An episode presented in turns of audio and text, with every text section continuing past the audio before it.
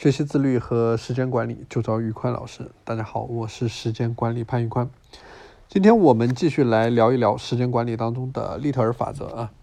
上节课我们聊到了某哥和某博的例子啊，所以说这里告诉大家一个观点，就是因为产品的不同特点，导致了管理者在进行优化的时候，他侧重的方向也是不一样的。啊，对于我们来说，除了在管理工作的时候要用到这个法则，要明白怎么样去引导用户去分配自己的时间啊，那我们在我们的工作、生活时间管理当中也可以用到这样的法则啊。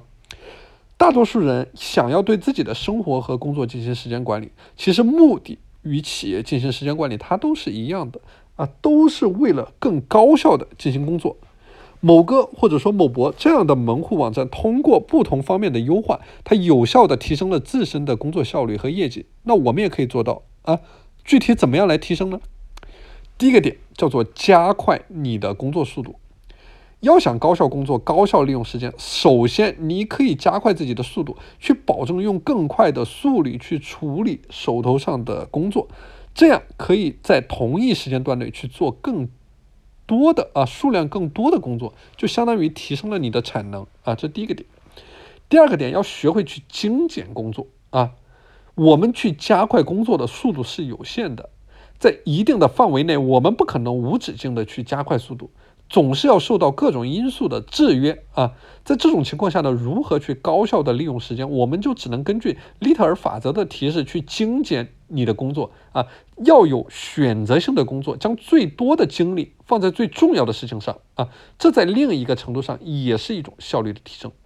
我举个例子，以前你一天只能做四件事，但现在你想要提升自己的效率，于是你加快了自己的工作速度，你现在一天可以做六件事。可是六件事呢，却是你的一个工作的极限，就是不能再增加了啊。那这个时候你要怎么办？那就不能说啊，我们要去有选择的做这六件事啊，选择最重要的六件事去做啊，而将不重要的事情放在一边。那么就等于说，我们所做的这些事情就变得更有价值啊。大家想一想，是不是这个道理？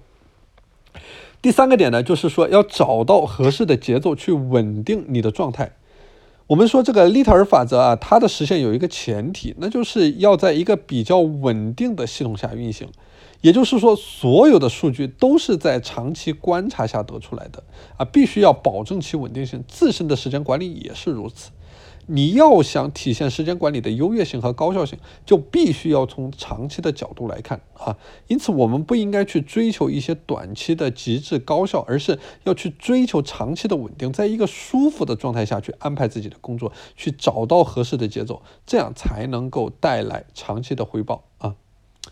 根据利特尔法则呢，我们可以学会对企业乃至对个人进行时间管理。这一套法则也揭示了效率管理的法则，也能够帮助我们更好的去规划工作和人生。好的，今天的内容先和大家分享到这里。大家如果想加入我的自律力管理和时间管理的打卡社群，可以添加我的微信 p a n l e o n 一九八八 p a n l e o n 一九八八，我是时间管理潘玉宽，我们下期节目再见。